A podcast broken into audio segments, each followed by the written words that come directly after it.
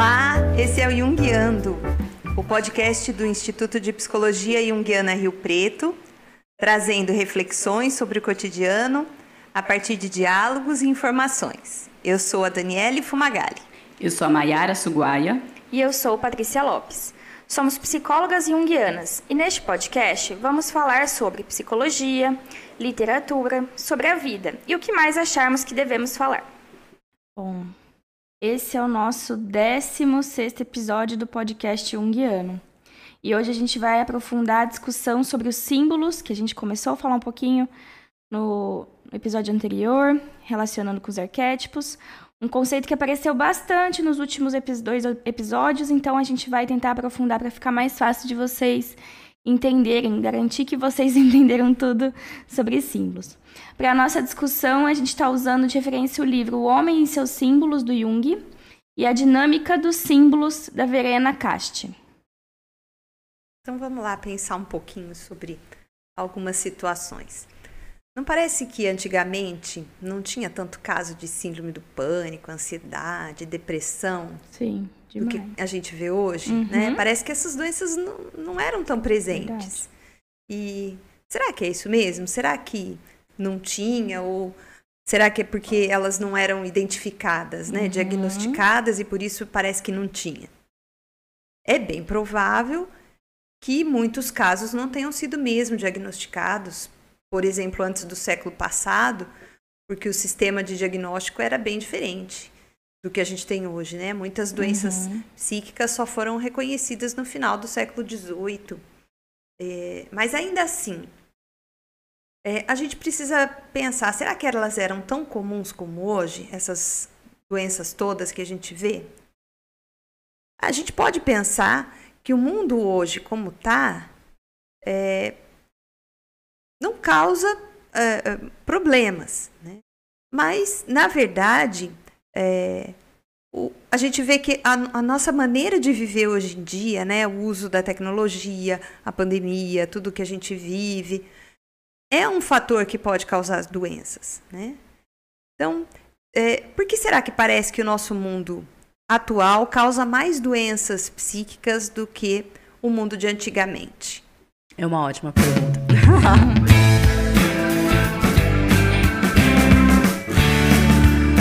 e o que a psicologia tem com isso? Muito bom. Para tentar responder então essa provocação e para falar de símbolos, né, que é o nosso tema aqui hoje, é, vamos fazer, como diria Cortella, a origem da palavra. vamos pegar então a origem da palavra símbolo, né? Do grego símbolon, significa reconhecimento. E tem uma história muito legal. Isso está no livro da Verena Cast sobre o símbolo. Vou contar um pouquinho aqui da história. Bom, lá na Grécia Antiga, quando dois amigos se afastavam fisicamente, eles deveriam quebrar algum objeto e cada um ficaria com uma metade. Quando um dos amigos ou alguém da sua família, né, desse amigo, retornasse à cidade original, onde eles moravam, é, deveria apresentar a sua metade do objeto. Hum. Se fossem compatíveis, seria garantia de hospitalidade àqueles que regressaram. Ou seja, o termo símbolo remete à combinação de duas metades e todo o reconhecimento que isso desperta. Esse caráter de existir enquanto algo composto, ou seja, que necessita de uma combinação para existir, que caracteriza o símbolo. Linda essa história, hein? É, isso aí. E o que é o símbolo, então, para a psicologia?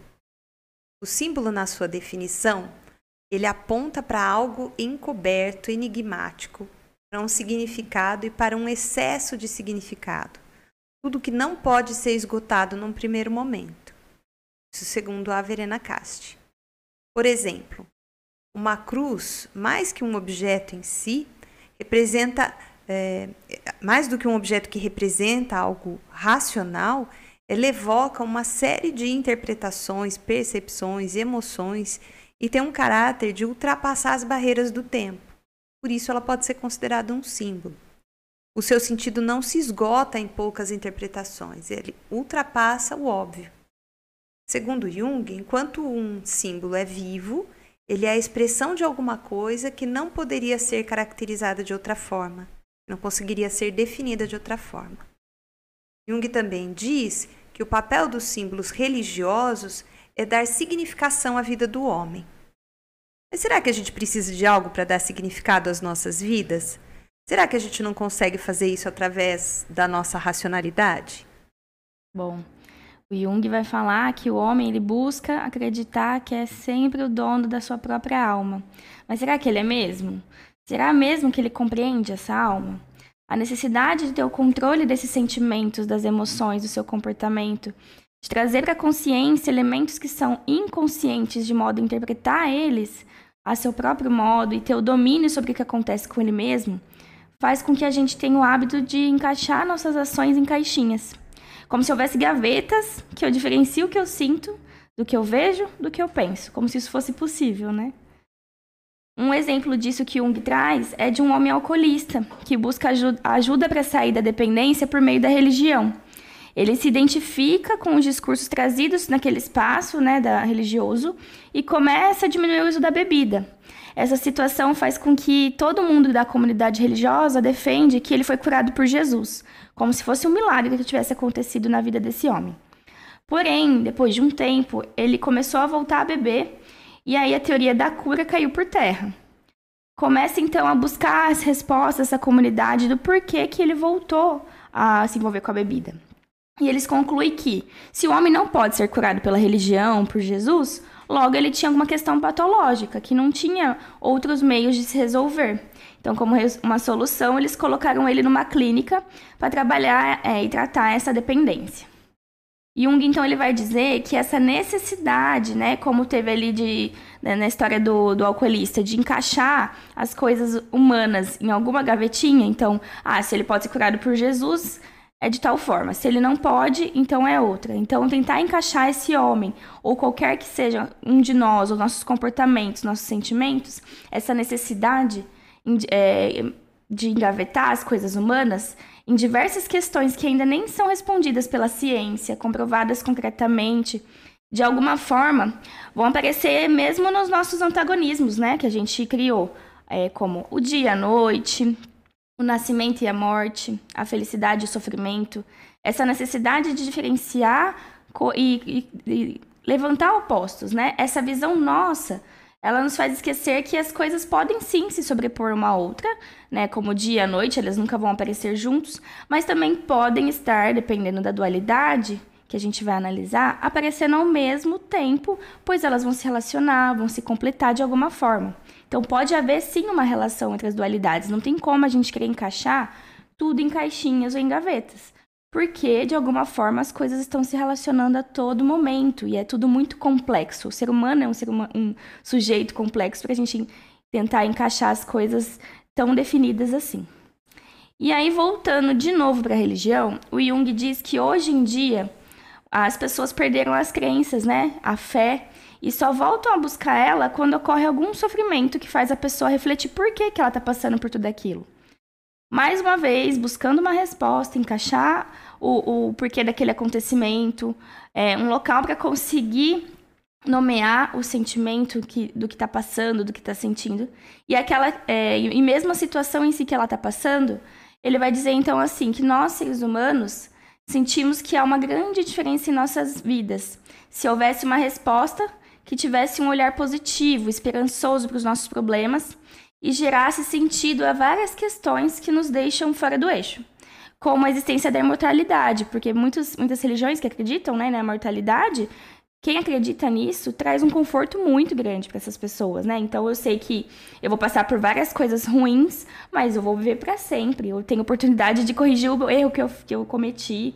Eu tenho oportunidade de mudar o percurso da minha vida, porque eu tenho a eternidade para poder fazer as coisas, né? Então o Jung vai questionar por que a gente não se permite que determinadas crenças, como a religiosa, né, no caso da história do alcoolista ou mesmo em outras situações, ou alguma outra é, crença que nos traga um conforto e sentido não pode nos acompanhar. A gente tem essa mania de querer enquadrar em alguma coisa, ou mesmo que a ciência explique tudo.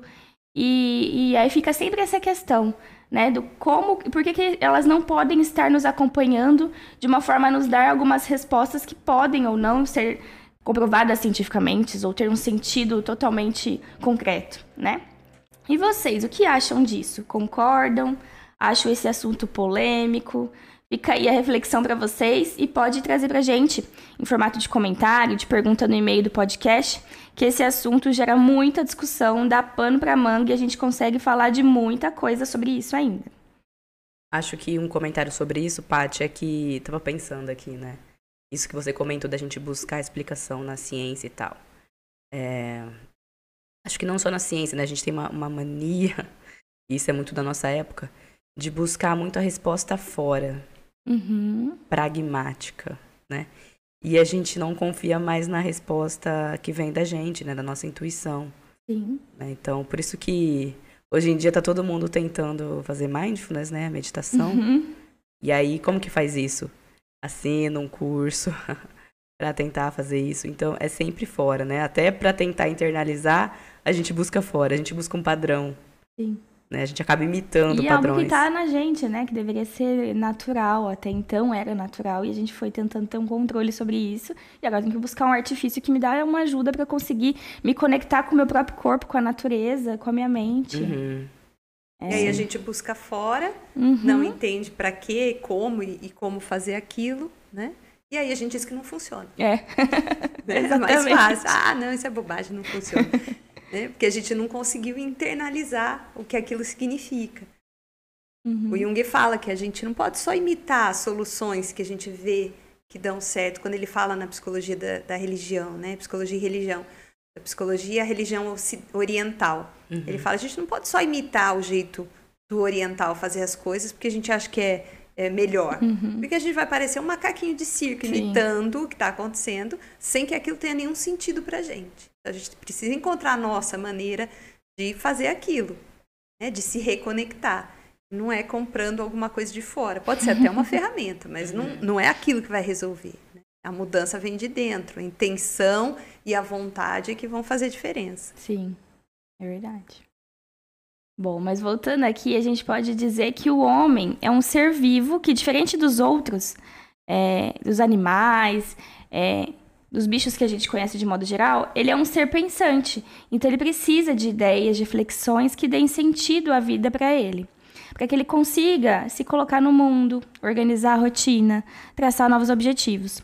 Seria uma consciência de que a vida tem um sentido maior do que o de simplesmente nascer, crescer, ter filhos, trabalhar, cuidar da saúde e morrer. Porque senão a gente poderia fazer isso no, no modo automático, né? Sem significado. Eu sei que eu vou nascer eu tenho que seguir todo um ciclo, porque logo eu vou morrer e não tem um sentido nisso tudo, então não tenho por que fazer da, da colocar o meu, minha forma, o meu, minha história, o meu modo nisso tudo. Então, para que, que eu vou me relacionar com as pessoas, ter amigos, me casar, educar meus filhos, estudar ou mesmo planejar algo se eu não vejo perspectivas do porquê eu existo, porquê vivencio determinadas coisas e não outras? Então, é, seríamos todos automatizados, talvez, ou depressivos por não ver sentido nas coisas que vão acontecendo com a gente, nem prazer em, prazer em nada. Fica aí mais uma questão para vocês pensarem um pouquinho. Paty, isso que você falou é tanto que a gente ouve na nossa clínica, né? É. Hoje tá todo A mundo. todo momento, todo mundo né? é muito, né? Mas muitas pessoas estão falando muito, né? Desse sentimento de vazio. Né? Eu escuto muito isso do. Ah, parece que eu tô no piloto automático. Uhum. Isso a gente sabe, é um prato cheio para todas as neuroses, né?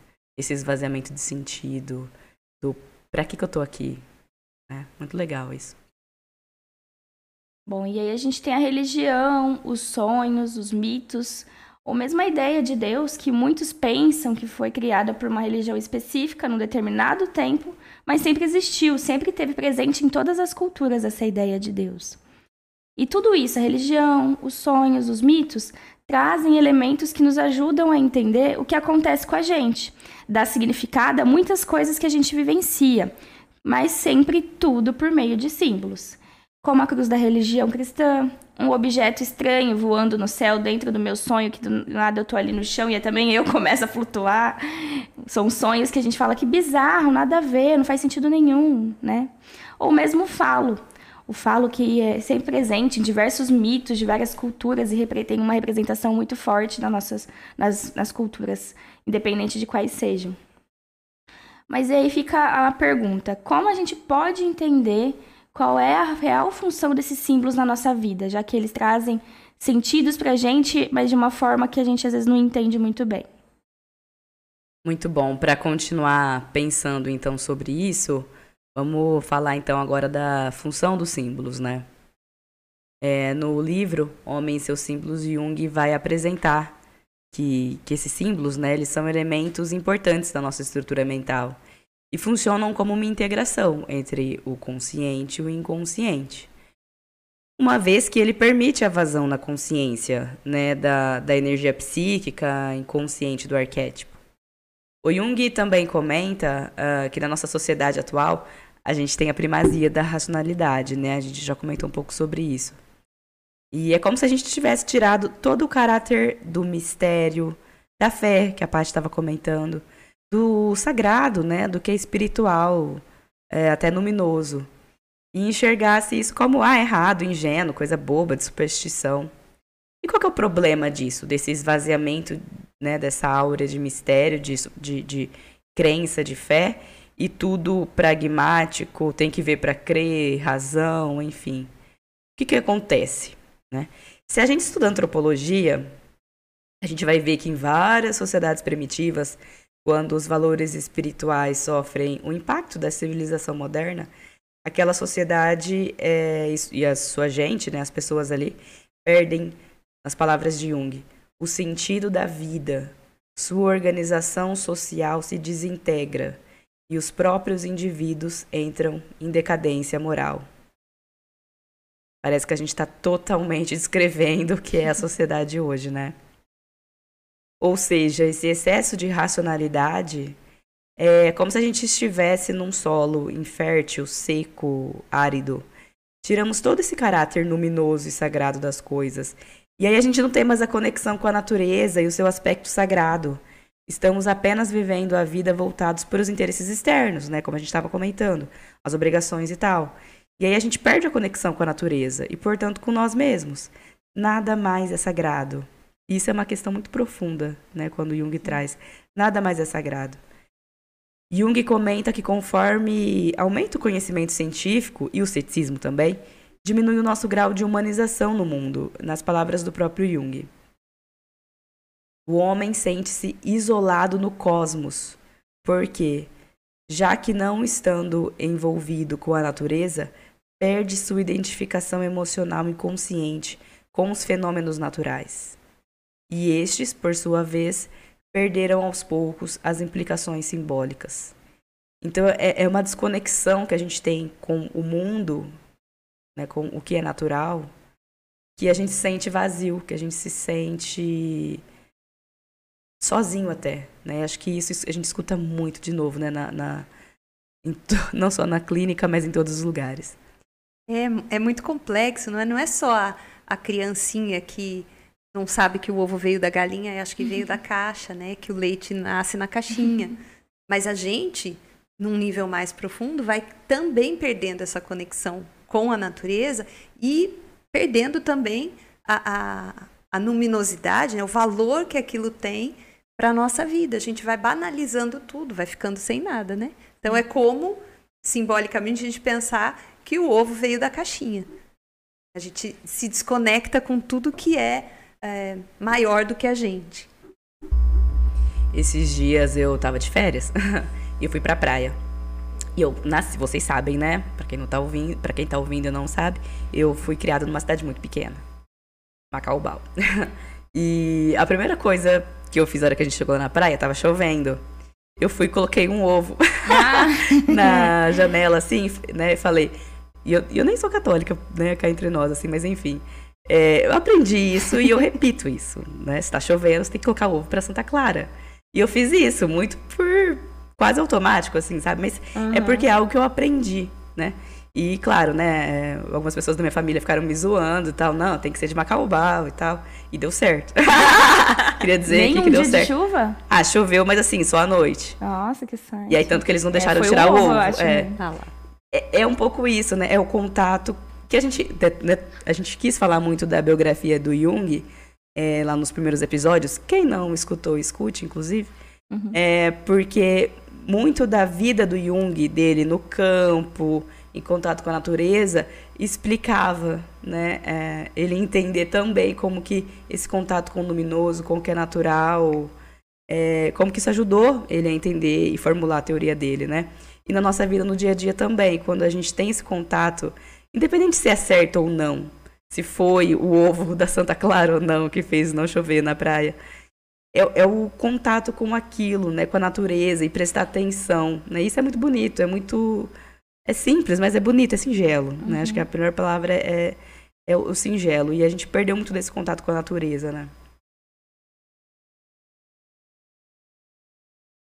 Tem também a questão de que eles falam, né? Colocar o pé na terra tá, quando tá dando choque, alguma coisa assim, né? Uhum. Coloca o pé na terra. Aí você fala, nossa, realmente faz tanto tempo que eu não vou. De fato. Num sítio que eu não vou em alguma coisa que faz todo sentido. Aí você vai e é uma coisa até não só, né, dessa questão da, da do corpo, mas que renova a mente, tá tudo conectado, né? Não uhum. é só uhum. pôr o pé na terra que vai me reenergizar ou sei lá o quê.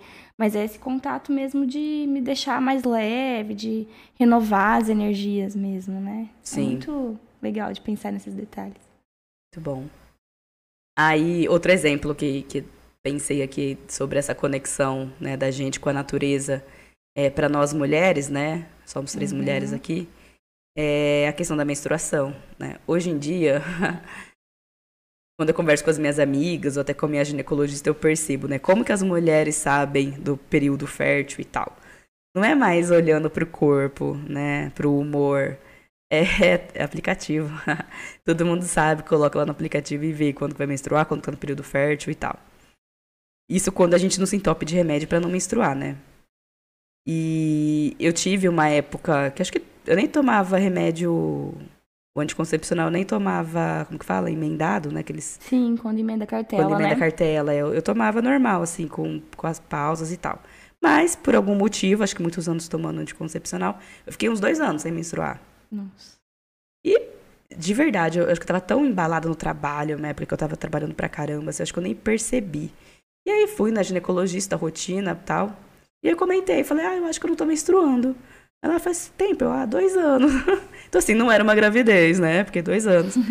é, e aí eu lembro que ela, também uma pessoa muito pragmática, assim, virou e falou: Ah, mas isso é ótimo, você tá sentindo falta? E eu, na época, também, uma pessoa muito pragmática, né? Eu tava. Deixa a pele ótima, né? Sem espinhas. Né? Eu peguei e falei: Não, tô achando ótimo não menstruar, né? É super prático. e aí, por N outros motivos, né? Estudando muito da psicologia junguiana, yin, yang, acupuntura, medicina chinesa, tudo isso, eu comecei a ter contato com outras questões também, inclusive do feminino, né? E aí eu percebi que, poxa, né? Meu Deus, eu sou um homem. e aí nessa época eu, lembro que eu falei, não, eu preciso voltar, né, a prestar atenção no meu corpo, respeitar mais o ciclo do meu corpo. E aí nessa época eu também vi alguns estudos muito interessantes que falam da correlação entre o ciclo menstrual da mulher e as estações do ano e o quanto que a gente devia é. respeitar mais o nosso corpo em relação a isso. Achei muito interessante. Vocês já viram? Já. Uhum. É muito legal, né? É, por exemplo, o período fértil, né, no, nosso, é como se fosse a primavera, né? Que é quando a gente está mais disposta, e de fato, né? Até a pele fica melhor, como a Paty falou. É. A gente fica com mais libido, a gente fica com mais energia. É, já no período da menstruação, é como, a, é como se fosse o inverno. E aí a gente deveria se recolher mais. E de fato, né, gente? É complicado sair de casa, né, menstruada. A gente tem cólica, a gente tem dor de cabeça, uhum. tem dor nas uhum. pernas. Todos aqueles sintomas que é quase teu corpo com um sinal luminoso falando: fica em casa, fica em casa, pega mais leve, vai mais devagar, se cobra um pouco menos, né? Pega menos pesado. E a gente não faz isso, né? Não. Imagina, né? Parar só porque tá menstruada. Que bobagem, né? Uhum. Sim. Não pode. E claro que sem querer, a gente vai sendo impulsionado para aquela ideia de, bom, então é melhor não menstruar, né? Para que, que eu vou ficar sofrendo? É. Mas a gente acaba tendo um problemão com isso, porque a gente acaba se desconectando do nosso funcionamento natural. Aí tem a enxaqueca que não sabe por quê. é. Nós falando em enxaqueca, eu quando. Eu tomei também anticoncepcional por muitos anos, mas eu fazia as pausas para menstruar. E mas aí tinha essa questão, né, da pele, do rosto maravilhoso, cabelo brilhoso e hidratado. E aí eu resolvi parar, porque eu tava fazendo intercâmbio e acabou meu anticoncepcional lá, e eu não, não tinha o mesmo lá. Falei, ah, vou aproveitar e parar um pouquinho eu tive um mês de enxaqueca. E aí eu vi o tanto que o remédio ataca o nosso corpo de uma forma assim, né? E quando eu parei, aí o médico, eu fui até no médico, tudo porque eu não aguentava mais de dor, ele falou, enxaqueca hormonal. Aí eu falei, meu Deus, olha só como que um, um negócio é tão pequenininho, anticoncepcional, faz uma mudança no corpo. Aí eu parei de vez, começou a dar espinha, começou a acabar com a pele, mas eu falei, eu preciso, eu nem sabia que eu tinha tanta espinha, eu nem imaginava, porque eu tomei minha adolescência inteira. Uhum. Eu não sabia quanto de espinha eu podia ter, como minha pele não era tão bonita daquele jeito. E aí comecei a entender, ah, essa sou eu. E demorei para entender que tá tudo bem, porque eu queria voltar a tomar anticoncepcional. Foi uma luta para não voltar. É muito doido, né?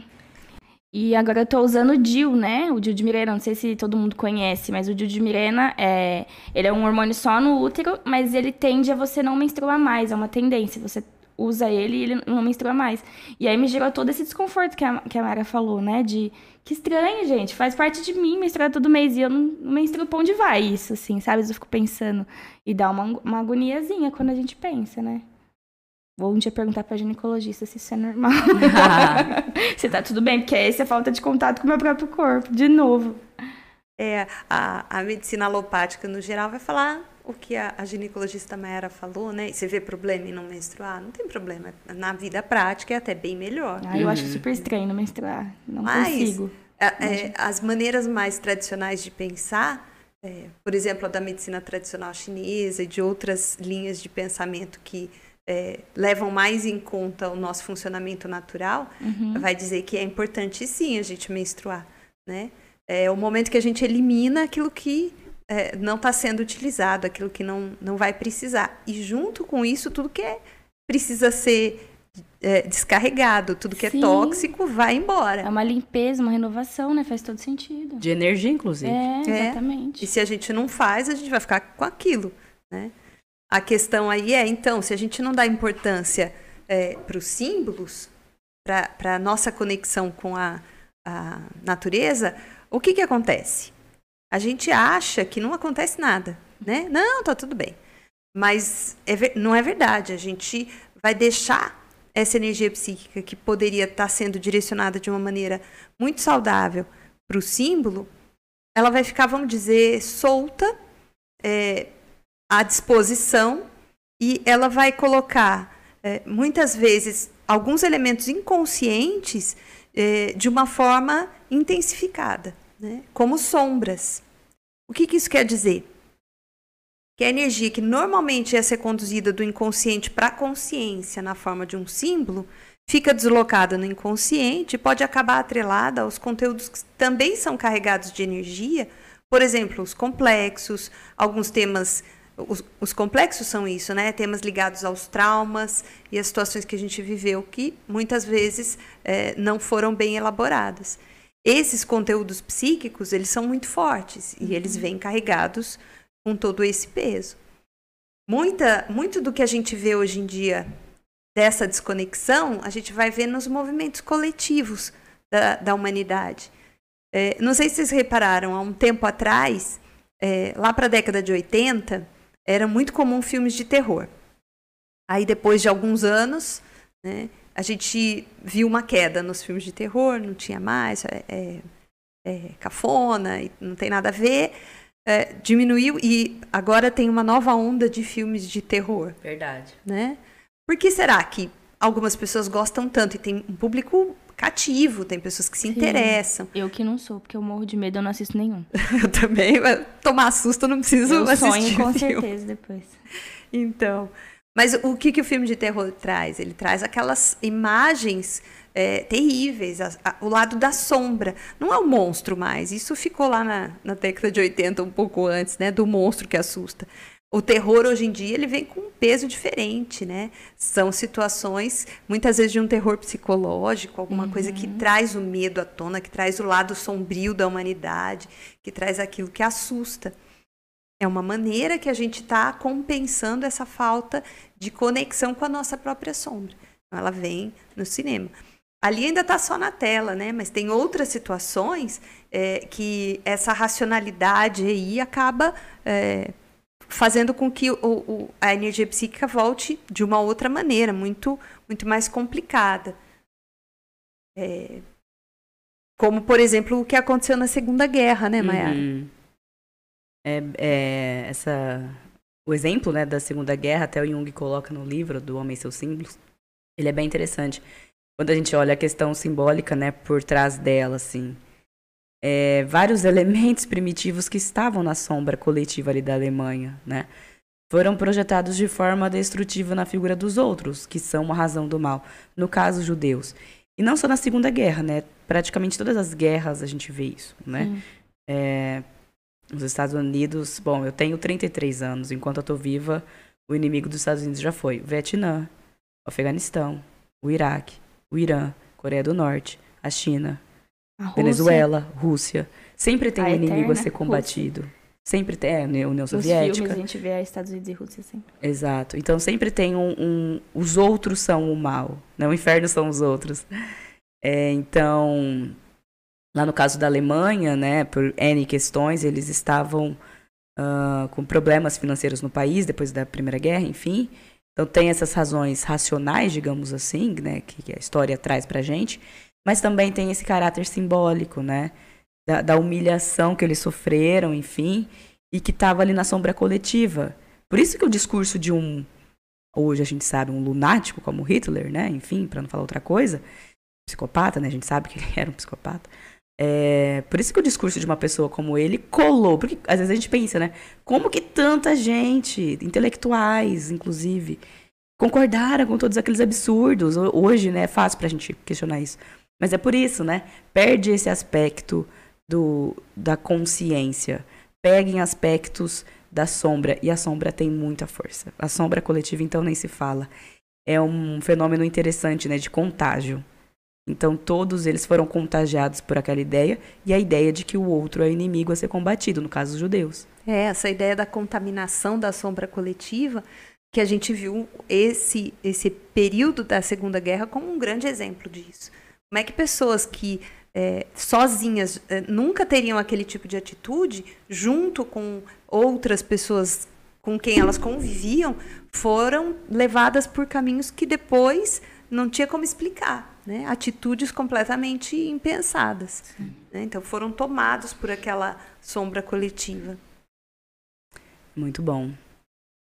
É interessante também a gente observar que a nossa psique resiste, né, apesar de tudo.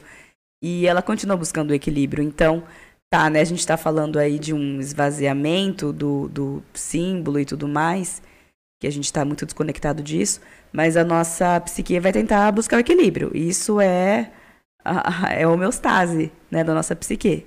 Então, uma forma de compensar essa desconexão com o que é simbólico é, a gente sabe, né, e a gente já falou disso aqui várias vezes, e vamos falar mais, porque Jung gosta de falar de sonho, Jungianos também.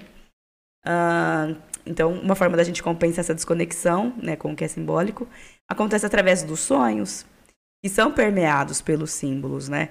Então, é uma forma de nos conectar à nossa natureza instintiva, né? Os sonhos. Toda noite, por mais que a gente busque racionalidade aí a todo custo, toda noite a nossa nosso instinto vem, os arquétipos vêm através dos nossos sonhos. E é engraçado que a gente até comentou isso aqui, né? Mas a gente fala na clínica pra pessoa, ah, você sonha, traz pra gente anotado. Ah, eu não sonho, não.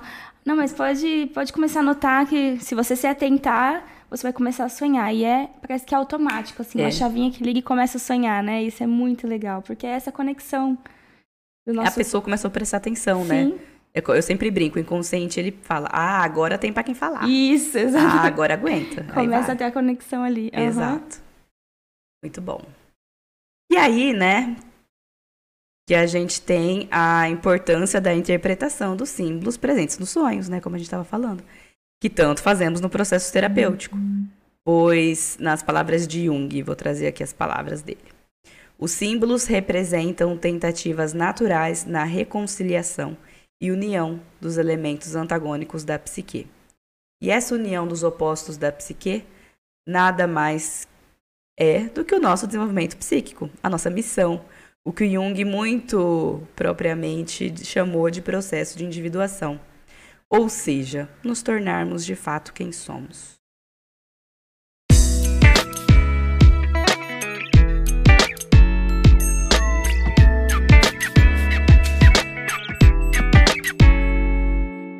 Muito bom. Vamos falar então agora sobre as nossas dicas. É, nós vamos repetir essa dica porque ela é valiosa. O, a série O Poder do Mito, do Joseph Campbell, e principalmente o primeiro e o segundo episódio, em que ele vai falar sobre a importância dos mitos para os povos é, é, antigos e como é, isso afeta a vida das pessoas, é muito legal e ele conta isso de uma maneira magistral, vale muito a pena ser assistido. Então, nossa dica de hoje são os episódios dessa série O Poder do Mito. Bom, e você, se quiser conversar com a gente, trazer alguma pergunta, algum comentário, alguma crítica, por favor, nos mande um e-mail no podcast junguiando@gmail.com ou mesmo no contato pelo site www.psicologiajung.com.br. Nesse site você vai encontrar várias atividades, como os estudos que a gente faz em grupo e os cursos que são dados. O que isso significa para você? A gente falou tanto, né, nesse episódio de sagrado, sagrado, sagrado. Não, não veio outra música na minha cabeça que não Amor de Índio, do. Acho que é do Beto Guedes, né? Acho que da década de 90, mais ou menos. É, tem uma versão atual que eu gosto muito, que é na voz do Gabriel Satter. Todo mundo que assistiu Pantanal vai saber. É a tema da Juma e do Jove. e é linda essa música, né? Amor de Índio. Então, ouve lá no Spotify ou no YouTube que não vai, vai, vai valer a pena. Indico, inclusive, essa versão do Gabriel Satter, porque tem a participação maravilhosa do maestro João Carlos. Só para dar uma palhinha assim, né? Não canto, vamos deixar aqui claro, então eu vou só falar, uhum. porque não canto nada. A primeira frase dessa música, o primeiro verso dessa música já é: tudo que move é sagrado. Então, só por aí já vale a pena ouvir. Muito legal. E esse foi mais um episódio do nosso podcast Jungiando, com a produção executiva. Daí Processo. A produção artística. Da Raquel Fumagalli, daí Processo Artes. Edição e direção de som. Kleber Zumiotti gravado no espaço da Nova Hora Arquitetura. Até mais. Tchau, tchau. Obrigada, gente. Até a próxima.